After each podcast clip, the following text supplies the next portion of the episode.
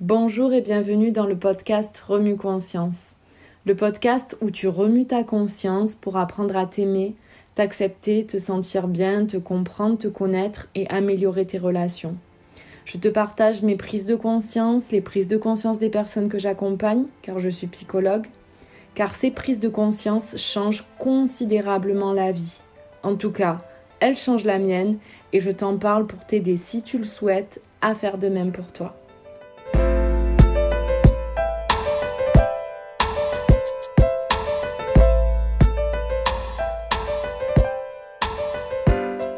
Pour l'épisode d'aujourd'hui, je vais partir du célèbre adage Fuis-moi je te suis, suis-moi je te fuis.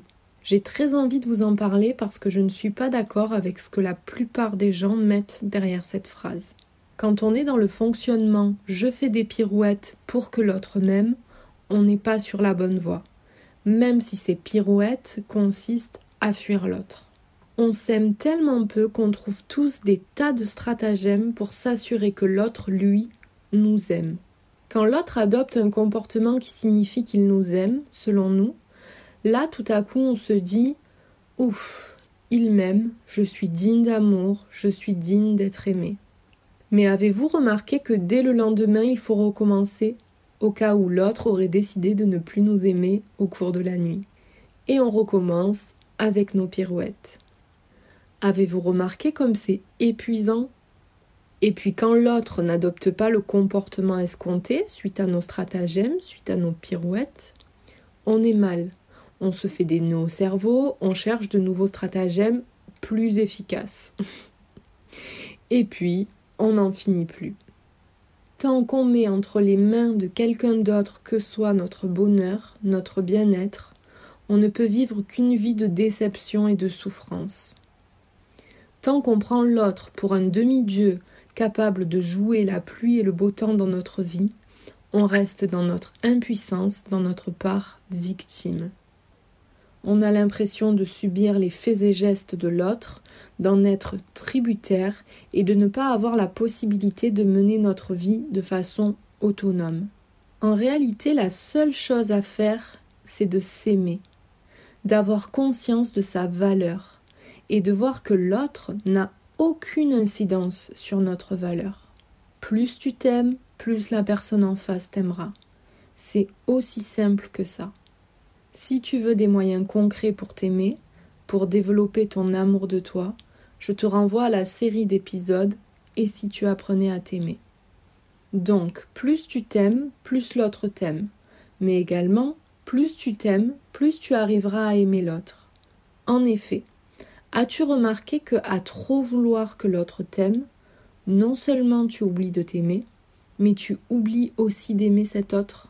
Quand on est dans des stratagèmes pour que l'autre nous aime, on a l'impression qu'on met en place ces stratagèmes parce qu'on aime l'autre par-dessus tout.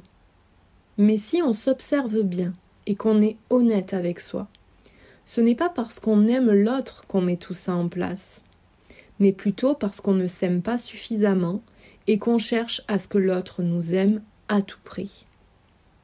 Mais quand on est dans ces stratagèmes, dans ces pirouettes pour être aimé, prenons-nous le temps d'être attentif à l'autre Respectons-nous ses limites, ses désirs, ses besoins Et pareil, sommes-nous attentifs à nous-mêmes Respectons-nous nos limites, nos désirs et nos besoins? Je vais donner un exemple pour illustrer. Souvent en consultation ou dans mon entourage, je rencontre des femmes et des hommes qui me disent, par exemple, Je ne peux pas répondre oui trop vite, sinon il ou elle va croire que je suis acquis ou acquise et va se détacher de moi. Ok. Donc si vous suivez, là on est dans des pirouettes, dans des stratagèmes.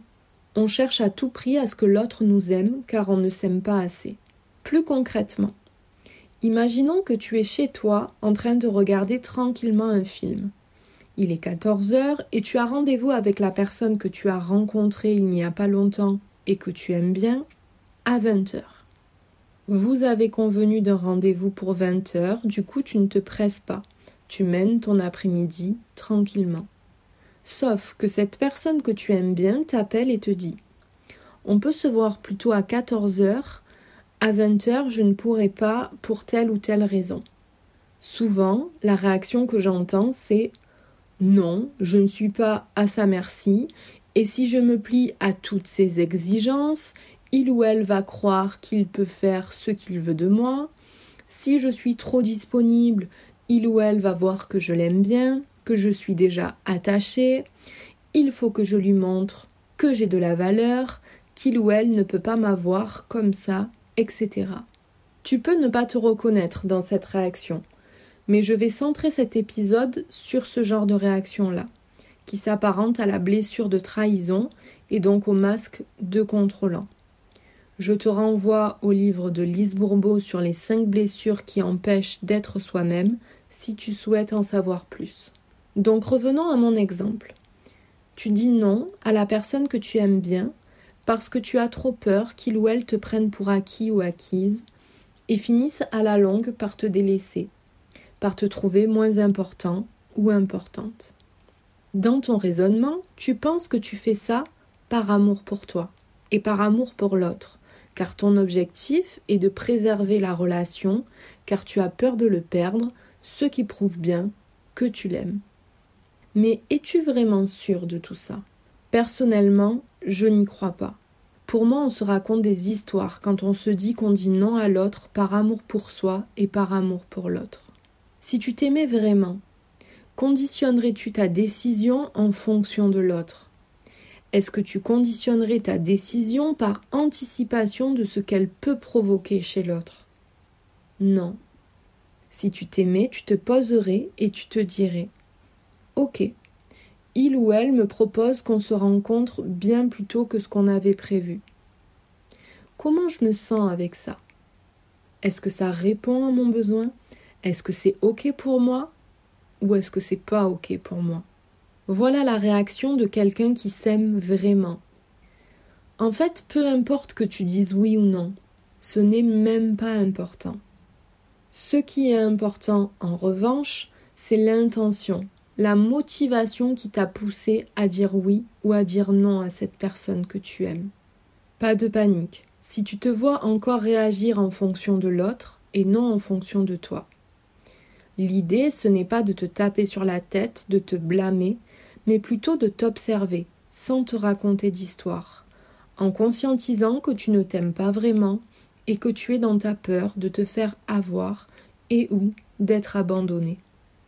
De voir aussi qu'en fait tu penses que tu es quelqu'un qu'on va prendre pour un imbécile et qu'on va abandonner. Tu ne te sens pas suffisamment important tu penses ne pas avoir suffisamment de valeur pour que quelqu'un t'aime simplement, sincèrement. Tu vois, il est là le problème. C'est sur ça que tu dois centrer ton attention et ton énergie, sur développer ton estime pour toi-même et non te centrer sur l'autre et sur ses faits et gestes.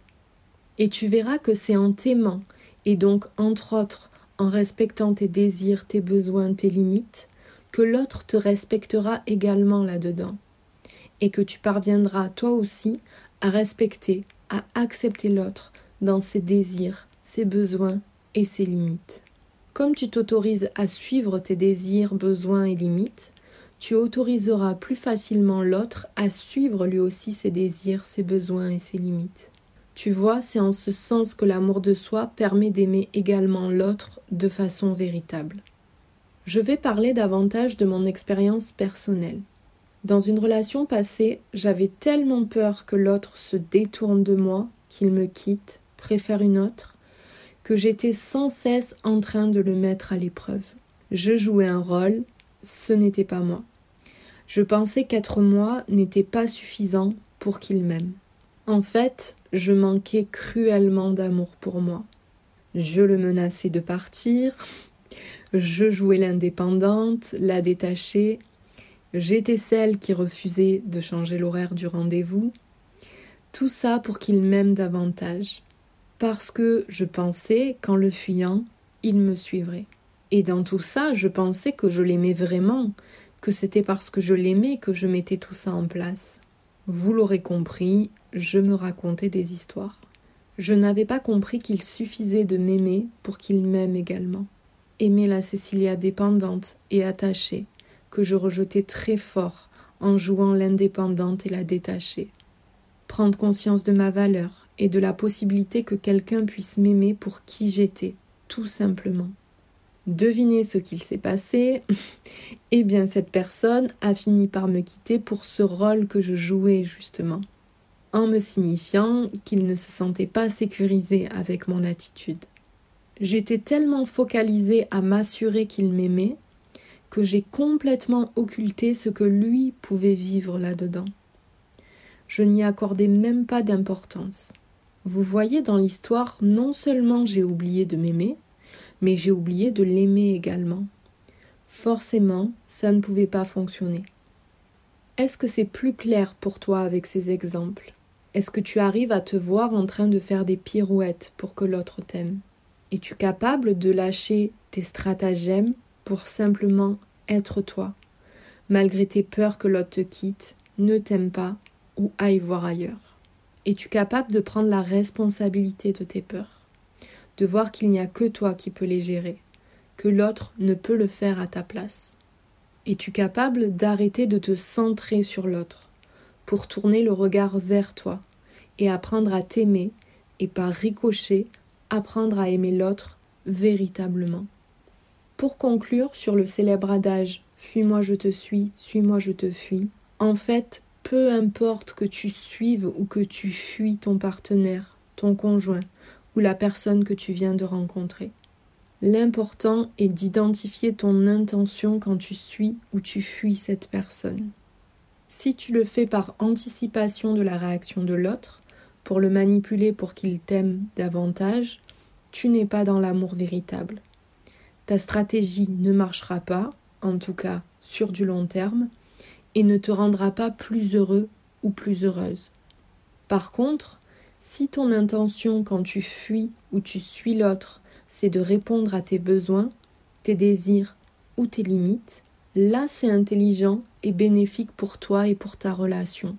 C'est ainsi que chacun trouve sa place dans le couple et s'y sent bien.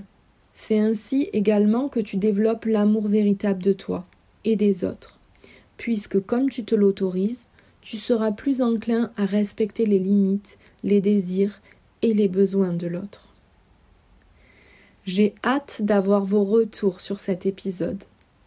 Si vous avez des questions, des points qui restent pas clairs pour vous, vous pouvez m'écrire en commentaire ou sur Instagram.